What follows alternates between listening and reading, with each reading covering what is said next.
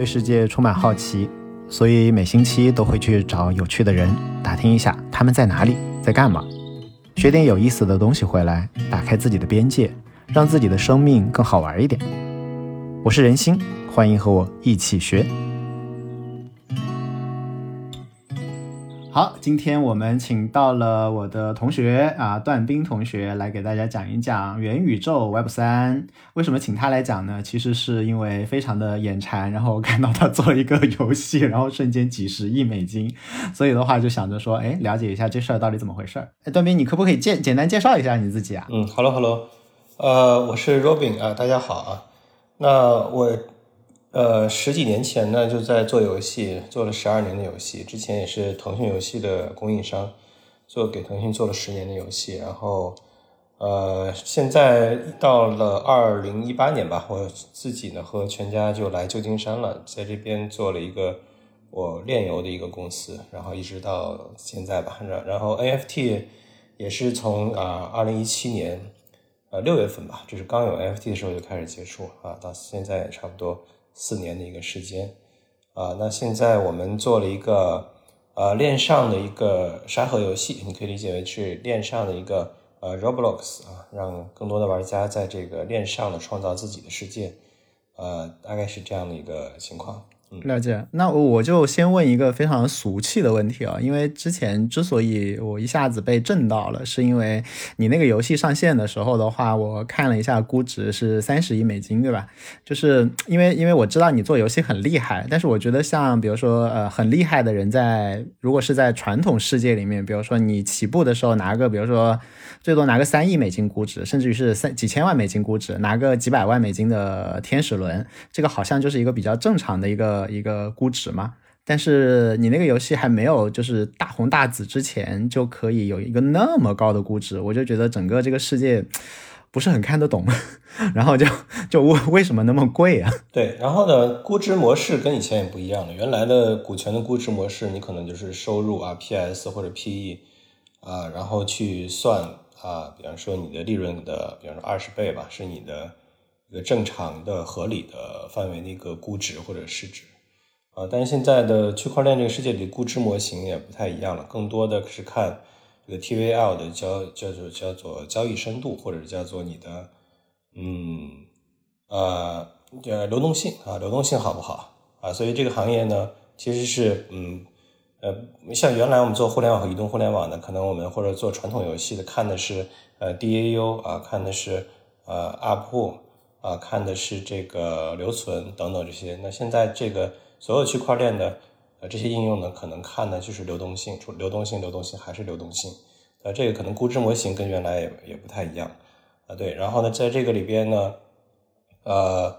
呃，就是很多的时候，因为在全网的这个链游的用户呢，可能也就只有啊一百万。那像去年大红大紫的这个 X Infinity，其实整个的用户是也就只有差不多啊几十万啊，不到一百万，它的日活也就只有十万。呃，十万的日活其实放在一个传统的手游里面，可能连一个三流游戏都排不上。但是 X 有十万的日活，它可以有一个月六亿美金的收入，所以这个其实是也是不能用原来的经验去套用的。所以估值模型变了，然后收入模型、上下游渠道、用户都变了，所以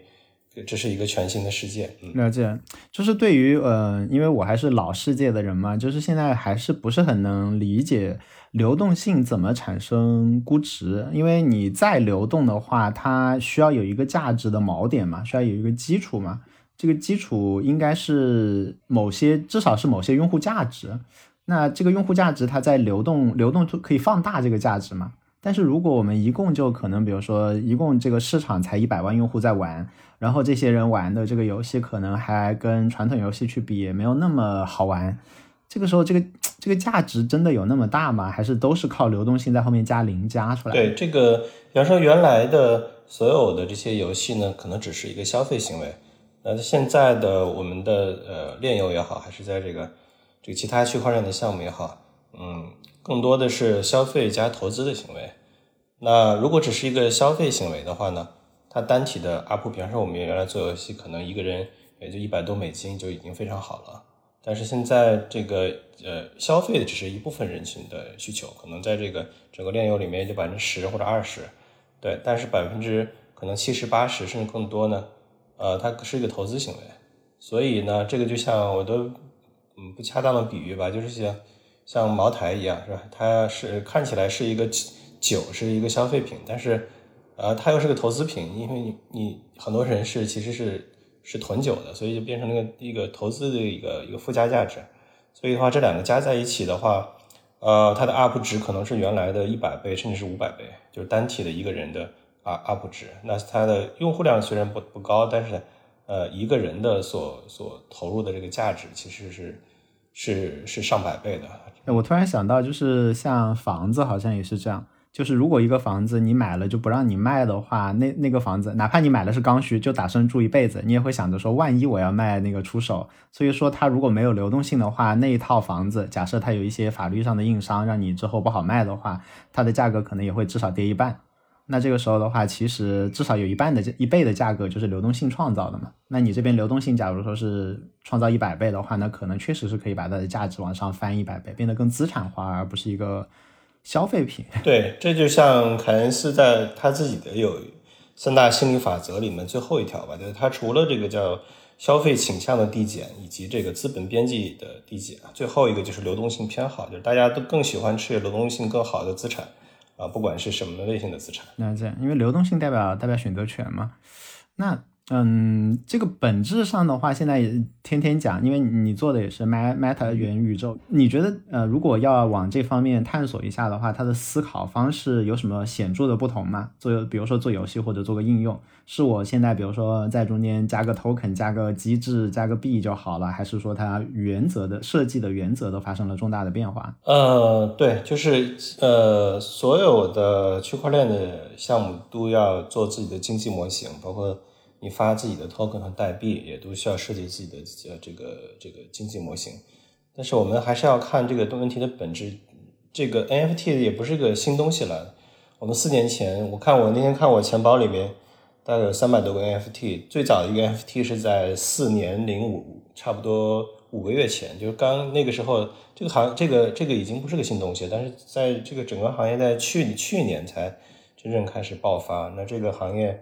呃，也大了一百七十倍吧，就是从前年年底那一个季度只有七百七百万美金啊，到到现在，呃，一个季度有十几亿美金，所以这个行业也在呃这个这个爆发式的一个增长。其实我们要看的是说，NFT 也好，这个 Web 三也好，它的一个我们认为就是它是这个区块链是元宇宙的这样一个重要的底层的技术。如果的这个元宇宙，呃。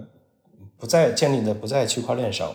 其实这是一个呃不成立的，或者叫是叫是一个假的一个元宇宙。其实我们看到的是一个资产的一个确权的问题，也就是说，呃，原来在互联网上都是 TCP/IP 协议啊，那现在这个问题可能是过去二十年多年互联网都没有解决的，那就是说它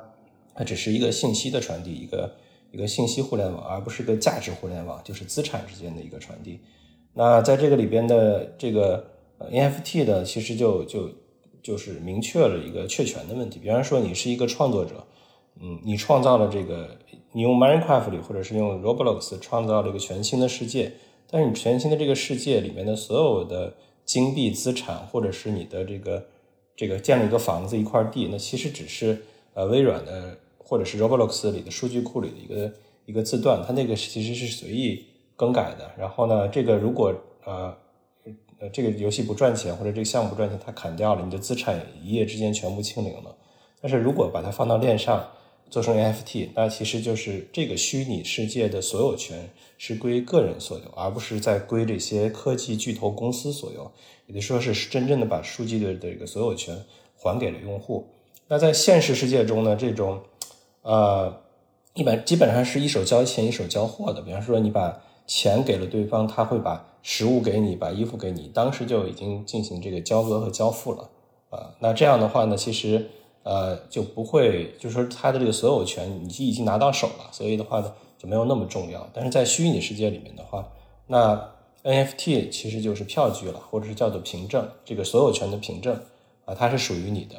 啊，然后这个其实就在就更重要一些了。呃，我不是很明白啊，就是如果那个游戏不赚钱了，我在那个游戏里面，比如说有一片地，然后他就把这个游戏关了，我这片地其实也没啥用啊。就是 你在某个链上面写一下，说，哎呀，曾经有一个关掉的游戏里面有块地是你的，这这有什么用？就是说啊，因为我们要看到的是一个组织新的组织方式。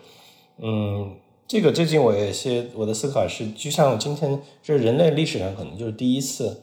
呃，就像比特币和以太坊现在加在一起是一万五千亿、一万四千亿的样子，就是人类历史上可能第一次一个超过一万亿美金资产的东西，不是一个公司在去控制的，或者说是这个组织呢不是个公司啊，而是一个完全的自组织的方式和道的方式。这个嗯，比特币没有 CEO，也没有 CFO，啊，也没有这些董事会啊，但是呢，就有有人在里面。啊，比方说有人在里面做交易，有人在里面挖矿，有人在里面创业，他已经自己形成一种激励的机制。那这个游戏就算是关闭了，你在 GitHub 上还有源代码，还会有人把它接过来继续做啊。然后呢，这就是我觉得不再需要依赖一个公司和一个团队啊。那这个也不需要一个 CEO，他会继续的把它做下去。哎，而你的所有的数据和资产都在钱包里。所以呢，它这是一个真正的一个开放世界的东西，而且这个开放世界的所有的资产也跟跟别的世界是是数据上是打通的，而不是一个信信息的一个孤岛。所以我觉得这个其实是，嗯，这个公司死了，或者是这个创始人物理上已经消失了，但是这个东西都还在，这个世界都还在。我的理解，在你看这样对不对？就是区块链世界的话，或者说呃新的 Web 三世界，它会更。进化更快，因为可以从别处偷东西。怎么说呢？就是比如说我刚刚说的那个，假如说我在老游戏里面有一大块地，而且我上面盖了很多精美的房子，这件事儿，假如说我就是有一个证明，证明这是我的。那新新的游戏的人，其实他会很想让我这种要么有钱嘛，要么有才华嘛。人过去，他就会跟我讲说，你那片地有多大的话，我在这里面，比如说，因为你有这么一大片地，我会配送你多少多少东西，让你在新的那个我的那个世界里面，可以可以白送你多少东西，可以帮助你干嘛干嘛，可以迅迅速把把它造起来，相当于他会给不同的世界里面的那些展现了财力或者展展现了才华的人，给他们好处，然后把它映射过去，或者说你这块地就直接搬到我我们家来，然后你在我们这边玩，这样子其实它可以偷原来的。它其实把竞争搞得更激烈了，它可以偷原来的巨头里面的那些那个优秀的用户，以及偷他们的财力，偷他们们的才华，然后大家就纯粹拼，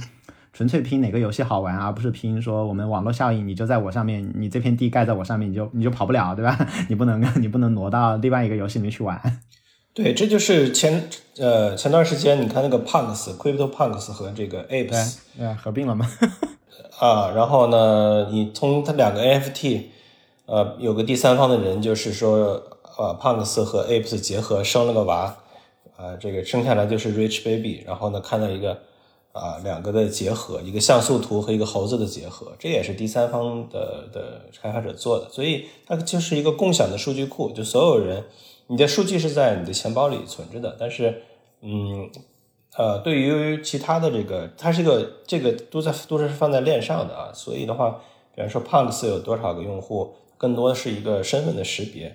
嗯，就是说你有拥有这个头像，其实你就有个身份标识了，就是说你是个有钱人。你现在你现在有 Punk 或者 Ape 吗？对我对有一有一个 Punk 和 Apes，就猴子可能也就两个，但是最近那个你还有两个猴子？对，哇，失敬失敬。呃，我头像不是也也换也换了吗？今天，Azuki，这个是也是一个最近比较火的。对，哎，我其实还挺想要一个 Azuki 的。Azuki 现在地板价大概多少钱？它它比较在我审美上面。对，因为它符合东方审美啊，就是对对对对。地板价大概三十个以太吧，就今天我看的是现货三十个以太，就十万美金左右。这也要好咬牙才能下得去手。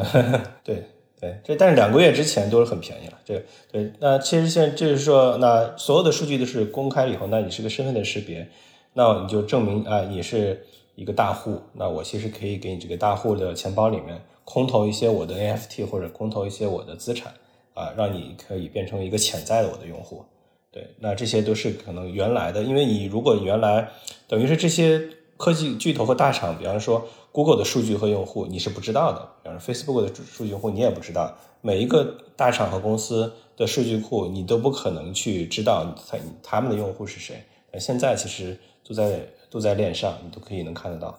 了解了。哎，那这样子，你你你自己上线的时候，你有去这样子空投给，比如说有有猴子头像的，有谁的，然后把他们的把这批有钱的玩家洗上洗到你的游戏里面吗？你有这样做吗？对，会我们会做这种活动，啊，会做这种活动。这个对，因为这个空投其实的成本并不高，但是人家呃愿不愿意过来领，或者愿不愿意，呃，他可能觉得，哎，钱包里面无，哎，多了一笔资产，但是也不知道这个是是谁。呃，有的人可能会查，有的人可能连看都不看，对，那这个就是看，对，但这种是全新的一种呃一种推广的方式了，对，在原来的传统的互联网的世界里面，肯定是不可能这样去做的。是，所以它其实也成为了一个真正的身份的象征，比如说你有一个猴子头像啊什么的。像我早几天跟一个朋友聊天，我说我想买什么什么什么，然后他说你买不到，我说我说为什么我买不到？他说他说他他的账户可能跟你一样，就是上面会有很多的那个历史记录，有有猴子，有什么有什么。他说我就买得到，你就买不到，因为你账户里面啥都没有，是这样吗？现在是不是很多东西其实像我们这种普通人买都买不到？呃，买是能买到的，就是很贵，就是你在 OpenSea 上，在官方的这个里面，你就可以看得到多少人是 Holder。多少人的它地板价是多少？这个都买是肯定是能买得到的，只不过就是说，但是我不能 mint 对吧？比较难 mint 到好的，mint 早就没有了，对，早就都是可能 punks 那个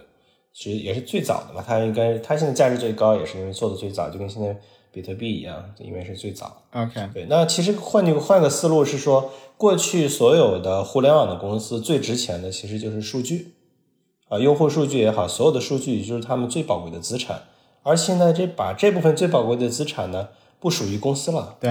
啊，还给用户了。所以这个其实是非常颠覆性的。那很多的大的公司也不可能放弃自己最宝贵的资产数据再还给用户。那这个其实是是完全不一样的思路。而还给用户以后，它的又多了一种价值，就是铸币。就是它虽然没有这个数，又不能用用户的数据卖钱了，但是可以铸币。但是这个其实我们。呃，我自己也在深度思考这个过这个问题，就是说是，呃，虽然 Google 它的核心的这个创立的时候就在就说的我不作恶啊，我不作恶，但是呢，你难免你垄断了之后，呃，还不作恶，所以我们看到看到今天的这些垄断呢，呃，Google 也好，还是 Facebook 也好，嗯，只只要形成垄断之后，就不能保证自己不作恶，对，那这个其实跟后期的哈耶克的思想是一致的，就是说是你。你第一个呢，你你政府呢要把你的铸币权还给市场啊，还给这个呃市场啊，然后呢，否则呢一定会会搞乱这个价格机制啊，然后呢一定会搞造造成一个产业结构的混乱，就是所有的人因为钱本身是逐利的，你印出来的钱呢，用钱生钱是更容易的，这就解释为什么，比方说 A 股的上市公司很多老板上市了以后全全都做投资了。那可能做实业来钱慢的，那那做房地产、做投资来钱快啊！哎，我们就看过，就是这个 A 股上市公司老板本来是做实业的，他收入百分之七十都是房地产，那为什么？也是因为这个，就说他破坏了这个市场经济啊的，然后呢，又扰扰乱了这个价格机制，所以也也把这个产业结构搞乱了，大家都去做金融了，没人做实业了。你你你讲这个话。会不会比较这显得有点怪？因为因为总感觉那个区块链这边是更更偏金融向的，更更虚啊。就是就是他，比如说他原来做实业，后来去比如说炒炒股票或者炒房子了，但是这这就已经感觉说他已经没干正事儿了嘛，对吧？他如果来来炒一个猴子或者炒一个 X 的游戏，这不是更扯吗？就这个要分，就是分开说啊，就是说是首先。NFT 的这个有一部分是投机的，就是没没有这个长期的价值的持有者或长期的。我们可能考虑的是，呃，另外一个层面，就是说我们今天看的区块链是改变的最多的是金融行业。那这个就跟你二十多年前看的，哎，互联网出的时候，你第一印象大家都只能他只能发 email，你他已经颠覆的是邮局喽。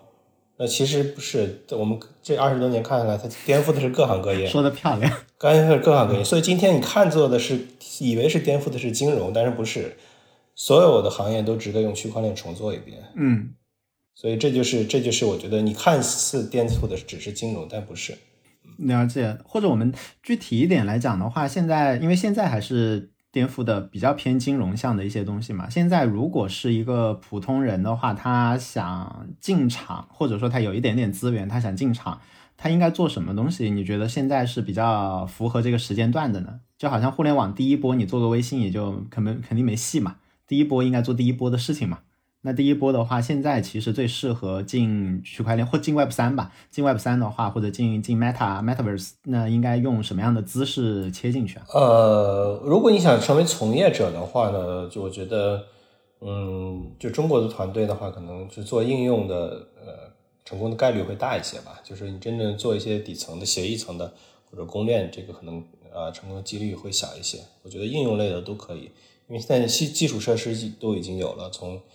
呃，公链，然后侧链、钱包，什么交易所、交易交易 NFT 的交易平台，呃，都已经非常的这个生上下游的生态都已经非常非常成熟了，跟四年前完。应用举个例子，什么叫应用啊？比如说做什么东西，就算做了一个好像还有点前途的小应用。嗯，比如我们就我们就比方说我们做游戏咯，那这个是第一波的，对，任何你看历史上的平这个这个这个。技术类的革命和技术的平台，第一波的可能都是游戏和娱乐吧，之之后可能才会有电商啊、广告之类的。对，那普通人的话，不是非从业人员，我觉得，嗯，就不要小币就不要碰了，就是自己囤一些比特币和以和以太就好了。对，小币反正普通人的话，你也没没没那个能力去分辨，就干脆全部不要碰就完了。对对，就比比特加以太的好了，因为这两个不会清零的，其他的都有可能。一天涨一百倍，第二天就清零了，都是有可能的。那如果想要做点东西的话，你的意思其实我刚刚听到你隐隐含的一个意思就是，如果是在海外做的话，可能机会会更大一点，对吧？因为合规性会比较好做。对，一个是地缘政治，一个就是金融的监管啊。那呃，这个对，就是说你要不然就是在美国做，要不然就在新加坡做，或者就是这个东南亚也可以，就是就看你是做的什么行业。如果是 GameFi 或者是游戏公会这些，肯定东南亚会会好一些吧。对，还有一个就主要是人才，就是人才和融资了。就是你觉得能招得上来人，然后呢能融到钱，就是一个好的环境。嗯嗯，那这哎，那那你现在做那个那个 Game 做游戏这边的话，在美国那边你是需要有多少合规的操作要做啊？这个需要什么证监会要批吗？还是要干嘛的？啊，不需要，就是。对我们就是做一个法律上的隔离就好了。就是美国的公司不能发币，那它就是一个纯运营的公司。你把发币的公司放在 BVI 或者是放在新加坡，呃，那他们之间只可能只是一个外包关系，这就可以了吗？就是是一个美国版的 VIE。我也有 BVI 的公司啊。对，就是你可以理解为是一个美国版的 VIE 架构。就是你这边的公司呢，就是管发工资；美国的公司管发工资。你在 Delaware 注册一个科技公司就好了，完了管发工资、上保险这些，呃，这些就走公司的公司账。然后在另外一个可能你的发币的公司是放在是在海外，新加坡或者 BVI 就就就好了。然后他们俩这样的是一个算是一个外包关系吧，就好就好了。那这样，我我我以为是美国那边有有。有 合规的，就是那种国内政策走通这条路呢，也是这么绕的话，那其实像 B B I 开曼公司我都有，但在中国的话，他不管这些，对吧？呃，你对你发币就就发到海外的主体就发的好了，嗯，了解了。OK，哎，那如果是如果是你你现在这样做的话，你现在觉得自己有百分之多少的精力在设计游戏的娱乐性，百分之多少其实是在设计一个金融啊？你你你你大概的那个就是脑子脑子在想的事儿，多少是为了让它好玩，多少是为了让这个经济繁荣，这是两件事嘛？一个国民 GDP 嘛，一个国民什么幸福指数？你你现在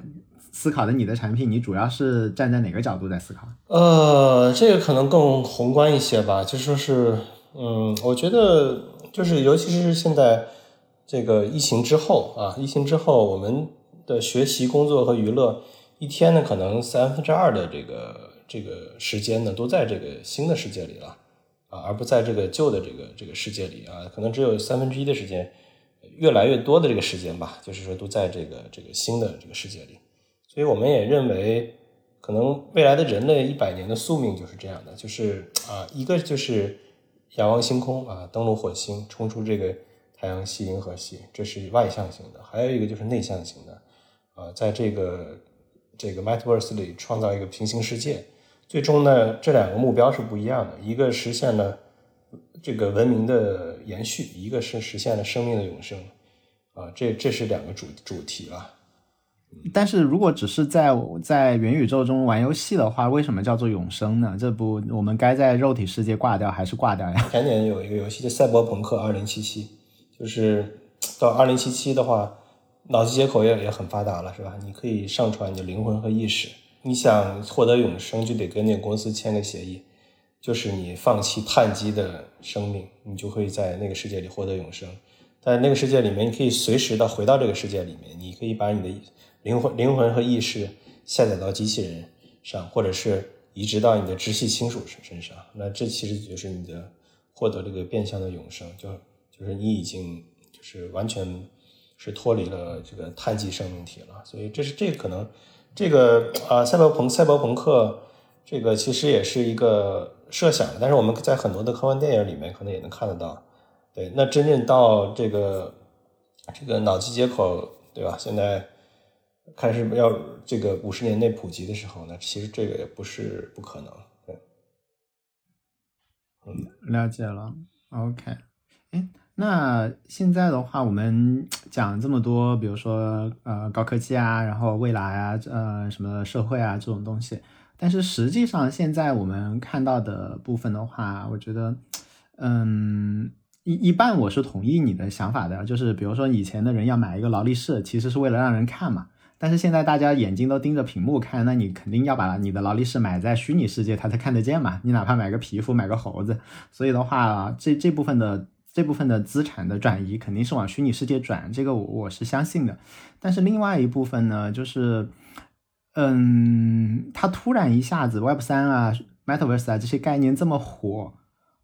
就。没有一个根基的感觉，还是觉得说它好像是大家在实体世界已经找不到话题了，然后突然开始炒这个。你说 VR 吧，早就有了；NFT 嘛，也好多年了；然后区块链嘛，也好久了。就好像大家把这一堆乱七八糟的东西揉吧揉吧，然后说来，我们再炒个新概念吧。就是这些东西不是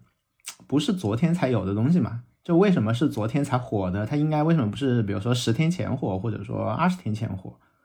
这这这是一个方面，就感觉是因为疫情和和实体经济实在太差，所以大家需要一个新的金融故事。我觉得是疫情呢，是肯定是推动这个事情有个催化剂的作用。对，那我们现在呃，就是在这边的大厂，可能有的到六月份才会恢复坐班的方式啊。现在大部分人都是在家，还是在家办公的比较多。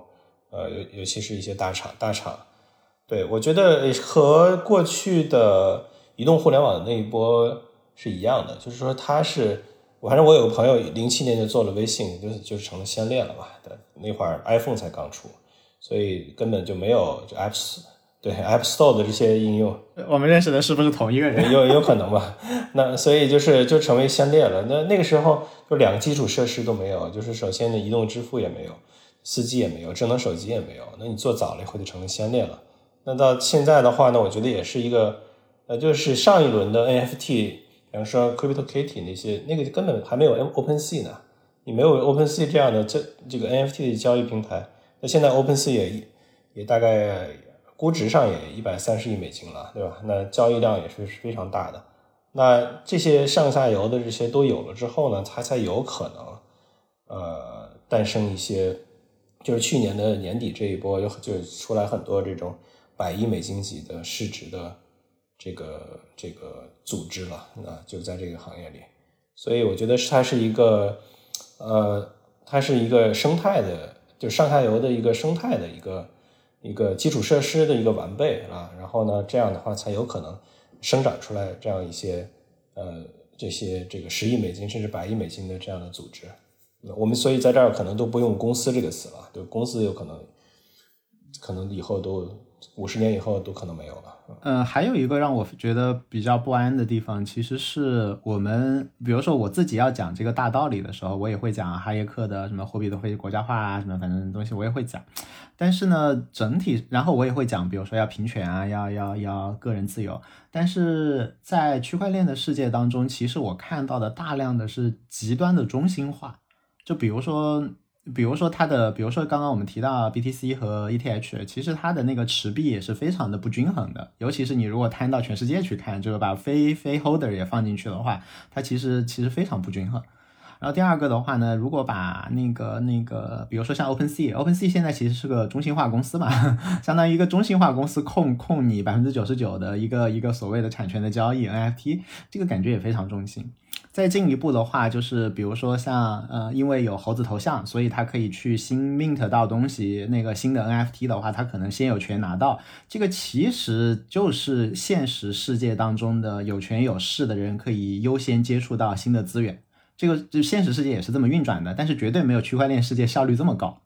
对，所以区块链世界它其实是一个嗯，就就它它的。它的底层的哲学思想是去中心化的，但是现在看到的现象就是非常的分布不均匀，非常的中心化，以及它强者恒强的马太效应比现实世界的效更效效率更高，马太效应的效率更高，所以这这这点上就是有的时候会让我看这个世界的话有点分裂。一方面的话，我会。我会有那种就是好像还有一些情怀上的东西，但是另外一方面也会觉得说，哎，可是实际上看到这些现象跟那个底层的情怀好像也不是站在一条线上。对你有你有这个这个这个这方面的那个就是思考上的一些困惑吗？还是你已经完全解决这个问题了？对，就是呃，哈耶克他是一个启蒙思想，就是在我的比喻就是说，他就像法国大革命之前一定是有。这个卢梭和伏尔泰再去布道的，真技技术现在可以实现了，所以就把这个东西做出来了。那那我们看到可能会是这样，就比方说现在大部分交易量比较大的，可能还是几个中心化的交易所，其实也是这样。那那那这个我觉得是一个从中心化到去中心化，它是一个一个必然，那就只不过就是一个时间的问题了。那我们看到在去年 OpenSea 的这个也发，就是以他们的自己的用户也发了个代币。那个 SOS 啊，那个也其实也是，就是他把他用户空投，那就是说什么意思呢？嗯，只要是他的用户来在给给 OpenSea 的用户，也都是在钱包地址也都是在链上都是有的嘛。啊，那我给你给你空投代币，那如果他做一个和跟 OpenSea 一模一样的东西，那把所有的交易的这些呃手续费啊或者这些都给还给用户，那其实这也是非有比较有颠覆性的。那这个我觉得就像就是 DeFi 这波呃火，我觉得也是一样，就是这个嗯，虽然量现在还没有去中心化交易所大，我觉得这是可能是未来一个趋势了啊，未来一个趋势了。它对那钱呢，其实都也都都放在合约里了，而不是托管给一个其实这个这个大的一个组织或者大的一个公司让他去托管你的资产啊，这个其实是是我觉得是是。是越来就就像你原来的银行一样，就是你把钱放在银行，你以为你的钱在银行吗？可能不在，啊，它可能就是一个数字，对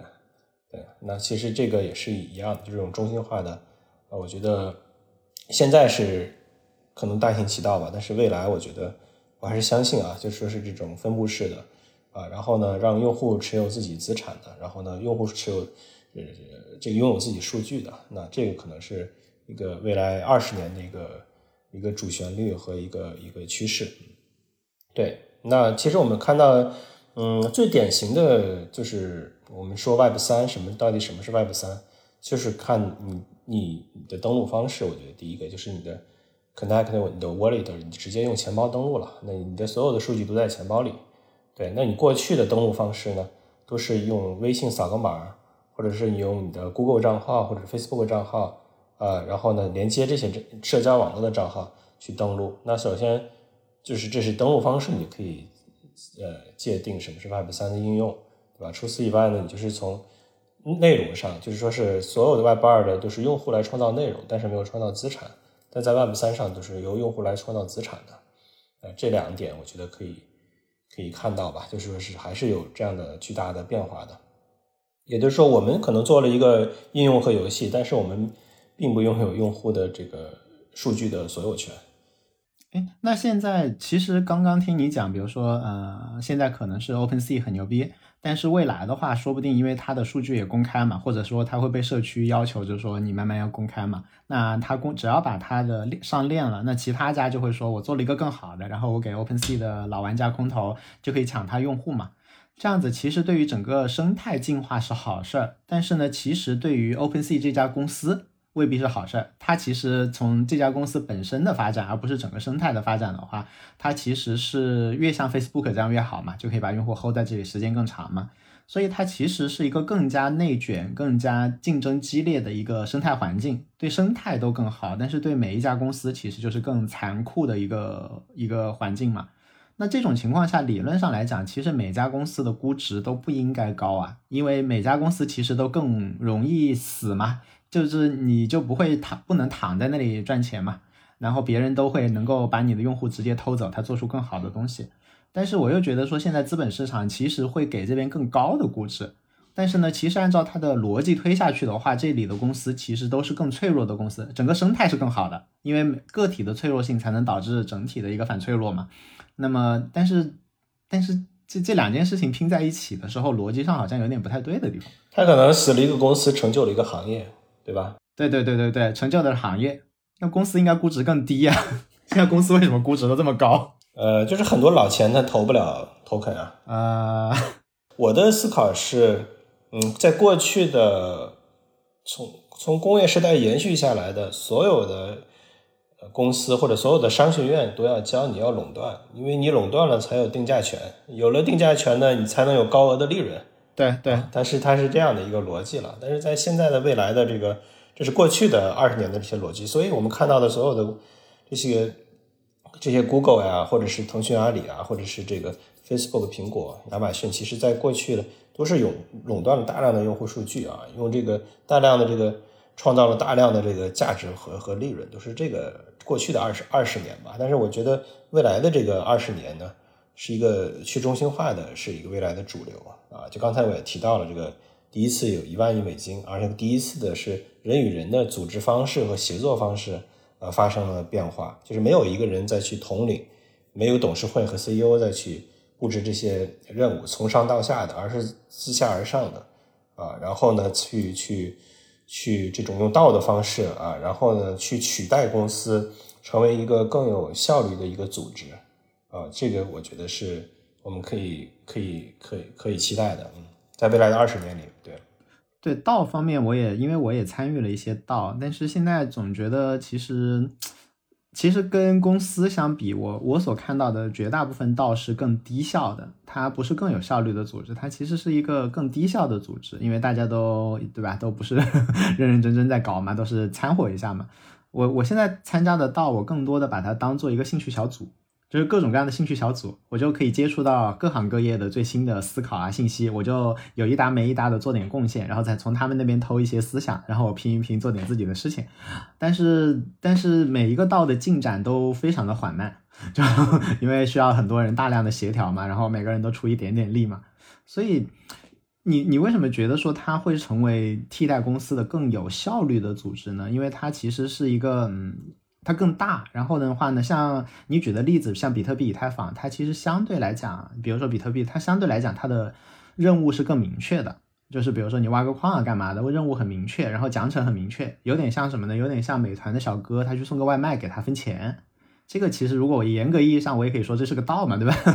这种就好好好好测量。但是比如说你说你你想出来你那个牛逼的游戏，你想出来这个点子，这个点子到底在你这个道里面值多少钱？它到底应该值一半，还是值百分之八十，还是值百分之十？这其实没有一个合理定价的呀，对吧？在资本市场的话，其实是通过说把风险和最后的 equity 归归给这个想点子的，就是没法定价的部分，我就我就让他承担更大的风险，以及拿到更多的那个不确定的未来的资产收益嘛，我就用这个方法来解决。道里面的话，其实看什么一堆的什么投票啊、抽奖啊、那个 bounty 啊。它其实本质上都不解决这一类的问题，它不解决经济学上就是很多的任务没有办法度量，贡献无法度量的这个问题。那我们为什么觉得道可以比公司更有效率呢？有人也问过伊隆马斯克，你上了火星的这个社社会的治理方式是什么样的，对吧？那那那他也是，他就说第一次征服美洲大陆啊，其实是失败的。失败呢是起源于内讧，因为本来资源就少，自相残杀，对吧？抢资源、抢食物、抢抢水，那可能就是第一波的是因为这个。所以第一个问题可能是社会问题。嗯嗯嗯。所所要解决的社会问题，像火星呢是怎怎样的一种？呃，立法的机制，他曾曾经就是也提了这样的设想，就是他希望是一个直接民主制，而不是一个间接民主制或者代表制，对吧？你你这个也是代表议员帮你去去去表达你的你的权利，那这个其实是不靠谱的。这个所谓的直接民主制呢，就是说百分之六十的人，第一波可能就一百人，对吧？还有第二代的呃原住民，就是在火星上的原住民，那这些。的的法律的制定呢，就是直接民主制。那么所有的人通过链上的一个计票，只有百分之六十的人通过，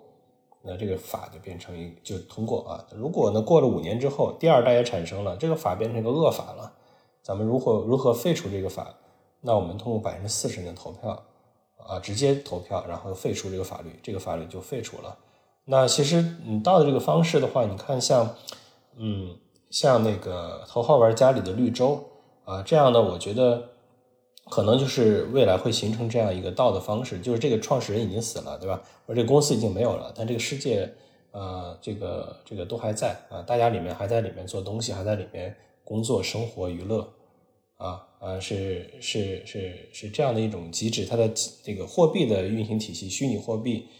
呃，也是在上面运行，对吧？这里面除了虚拟货币以外，就是非货币的资产也在上面运行。啊，这是我觉得，这是我觉得是，呃，未来可期的一件一件事情，就是直接直接民主制，而不是这个这个代表制。嗯，那这样的话，我觉得对，然后呢，就来去解决这个问题。嗯，但是美国其实当时设计的也是代议嘛，对吧？就是选出每个州选选几个人来代表嘛，然后。直接的话，嗯，就以现在当下的例子来讲的话，其实你看东南亚那边，其实各种的民粹主义，然后甚至于你现在在不管是中国和美国，你看到假设真的决定是由大家一票一票投出来的话，估计现在就世界大战了，就就真的是，这乌合之众还是很可很可怕的一件事情嘛，就是。就就为什么大家共同参与这件事情就会变得更好呢？因为从现在至少从大家吆喝的声音来看的话，大家掺和只会让事情变得更糟。过去呢，因为信息都不对等嘛。现在你看，就算是这个乌克兰有战争的，对吧？那星链到了他们上空，你所有的每一个人都是一个记者，对吧？每个人都可以做直播，都可以录像，所以信息更透明了。就在所有人做的决策也会更这种就是。就是我们都之前看都都看过失控，对吧？那那个体智慧可能都是很弱的，但是有这种群体的智慧，其实是可以用这种方式，在信息对这个充分透明的情况下，或者对等的情况下，啊，其实是比个体个体智慧要聪明很多的。你对民众还是很有信心的，是 相信广大人民群众。哎，再问一个，就是刚刚我们提到要去海外嘛？海外的话，因为我现在是觉得说，比如说对于我这种来讲的话，虽然我我美国工作过，但是其实现在我要去硅谷混圈子，也就还需要很长时间嘛。那还有一个，我觉得大家可能没有那么看到的机会，可能是非洲。所以我上一期播客是跟那个传音录的，非洲十部手机就有五部是他们家出的嘛，就非非洲手机基本上基本上大半是他们家的，然后那个那个再跟他们聊一些合作方面的事情。那你觉得非洲现在这这个这个有没有什么机会是适合说弯道超车来做 Web 三的呢？呃，我觉得就是那非洲也好，南美也好，就很多流氓政府嘛，超发货币，对吧？那个在本地可能都用比特币和或者用数字美元吧，USDT、USDC，嗯，群众接触更广泛一些。我觉得这是一个好的机会了。就说是，我觉得不管是做这个金融服务，还是做具体的一些应用，都是有都是有机会的。嗯，这一波 GameFi 和 NFT 其实最发达的，现在目前来说啊，就参与人数比较多的，就是东南亚比较多。你看 YGG 的工会，那有五万人都是靠这个吃饭的。打打进工会，对，就是所以这个这个这个我觉得机会是非常非常大的。你的游戏 target 是哪个国家？是 target 有钱的国家，还是 target 到发展中国家？哦，都有了，像北美啊、东南亚、澳洲啊，甚至中东呃都都有，非洲都有了。对，从你的角度，你会希望说玩你的人是有钱的还是没钱的？因为其实菲律宾啊什么，他们玩 X 也是去赚钱的嘛。对，但是很多人呢，他不只不当做这个消费了，他就是他的一个工作，他嗯，他的工作就是是就是这样的。这批人对于呃做 GameFi 的人来讲的话，这批人到底是一个就是啊，这是我的核心用户群，他保证了我的经济里面流动性活跃，还是说哎呀不行，这批人是来薅羊毛的？到底是一种什么样的心态？消费的一部是一部分，就是消费需求是一部分人啊，很多的人呢把它当做一个投资行为。那投资行为的从工会的这一块呢，就跟早年的主播可能是一样的，就是有大的工会啊帮你推流量。啊，或者是你现在这个里面，比方说 NFT 你没钱买，工会帮你集中采购买，然后呢再分给你们，对，再分给你们，你们再去打金，一天可能能挣二十美金，我跟你再去五五分账，你我拿五五分账，对吧？然后这样的已经这种方式的打金工作室已经有五万人了，在在这个东南亚。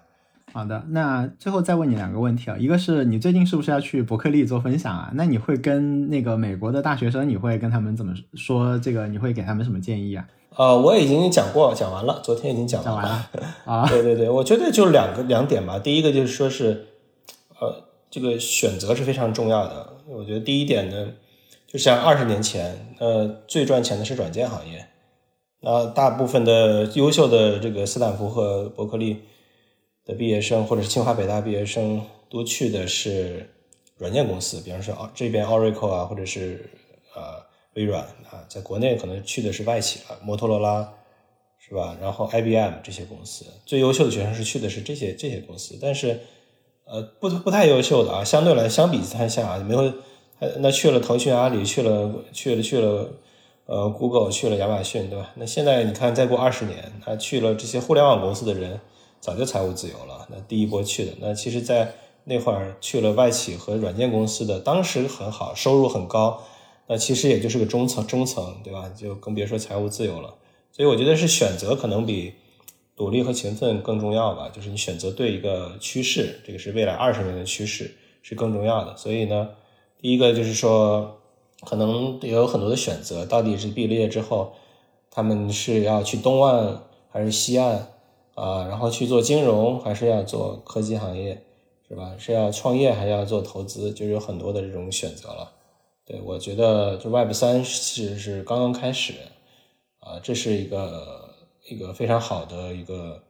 一个机会，跟二十年前的互联网一样。所以我觉得这个第一个就是说选择对了，对，这是第一个点吧。因为第二点的话呢，就讲现在还这个大的背景，世界上还是一个。呃，我觉得是一个世界处在一个崩溃的边缘了，因为这个，因为这个疫情的之后，嗯，货币要超发啊，货币超发的很严重，在美国的通货膨胀现在也很严重，现在是四十年以来的最高点，应该是七点九吧，就是整个的这个通胀七点九，就是七点九 C P C P I 吗？对啊，就是四十年以来第最高的一次，那从一九八几年、八三年还是八几年啊？那这个。贫富差距也也是非常严重的，呃，因为在两年前或者疫情之前，你配置了一些股票或者配置一些别的资产，那现在可能就升值了很多。啊，没有配置的可能就是就会穷的更穷，富的更富，就是两极分化。然后呢，贫富差距也加大，而且现在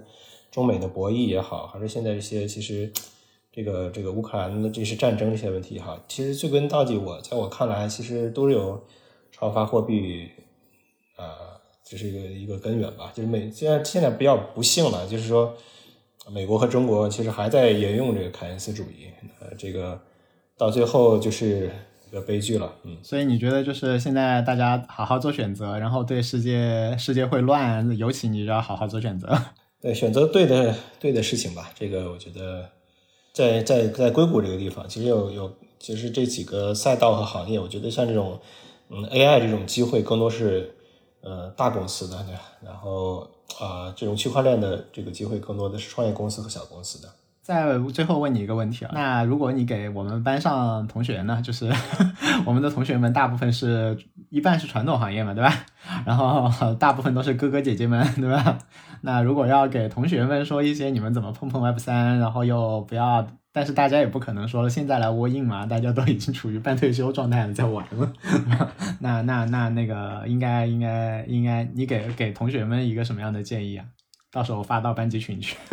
对这个去就是之前我也就是之前也也也不是发过这个截图，啊，那有人呢感慨过去这二十年的红利期啊，房地产的红利、互联网的红利期啊已经过了，未来没什么机会了，在那唉声叹气。还有一波年轻人，我昨天看到两个都是大二都退学的，现在要要要这个 all in Web 三的，然后现在呃就是。两代人啊，两代人，我觉得只要是认知上吧，就绝对还有对这个世界充满好奇心，对吧？那这个我觉得这个就跟年龄没什么关系，那都是可以去值得吧。就是我这看之前我也说了，就是这个各行各业都值得用区块链重做一遍，就跟互联网是一样的，它不只是颠覆一个邮局，对吧？它当时只能是发邮件，看似是颠覆的是邮局。而今天我们看到衣食住行全部对不会被颠覆掉，然后而且颠覆掉原来的那个市场，又凭空又诞生出呃又又产生出来一个，就跟过去苹果一样，就把三这个诺基亚、摩托罗拉吃掉之后，又凭空出了一万多亿，所以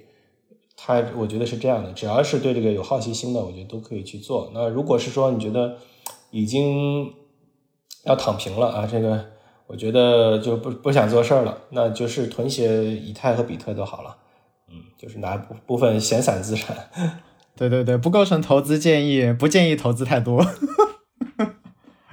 对，就是对冲吧，就是起到一个对冲的风险，是这就好了。对，嗯，了解，保持好奇心啊，别这这现在看十年前你觉得错过了很多，十年后别看现在又错过了很多。是这个机会，我觉得每年都有。对，就是如果。认知不够的话呢，就不觉得这是一个机会。那个，然后如果实在啥都不想干，就囤点囤点比特币和以太坊。对我已经劝过好几个同学了，然后他们都说，段斌也劝过我一遍了，就好像我们两个是在班级劝大家的，然后大家现在应该都很感激我们。这关键是得拿住了，有很多人我看就是啊忘了的，反而就拿住了啊。就是如果是对对没忘的，老惦记着价格的，肯定就是。你跌了你也想卖，涨了你也想卖，就是拿不住嘛。嗯，挺好的，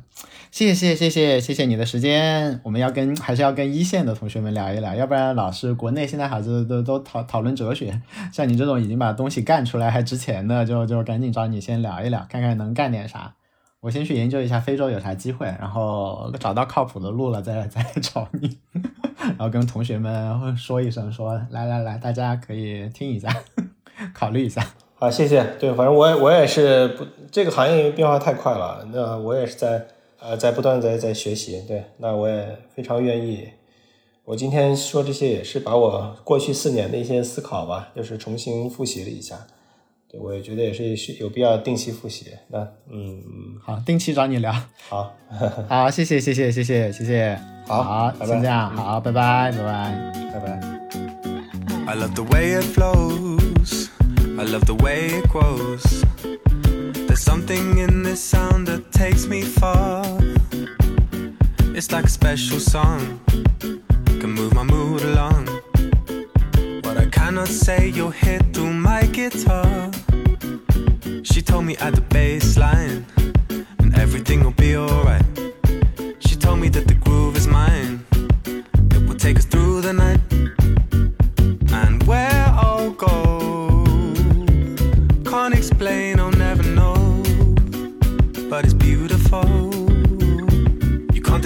Away from me.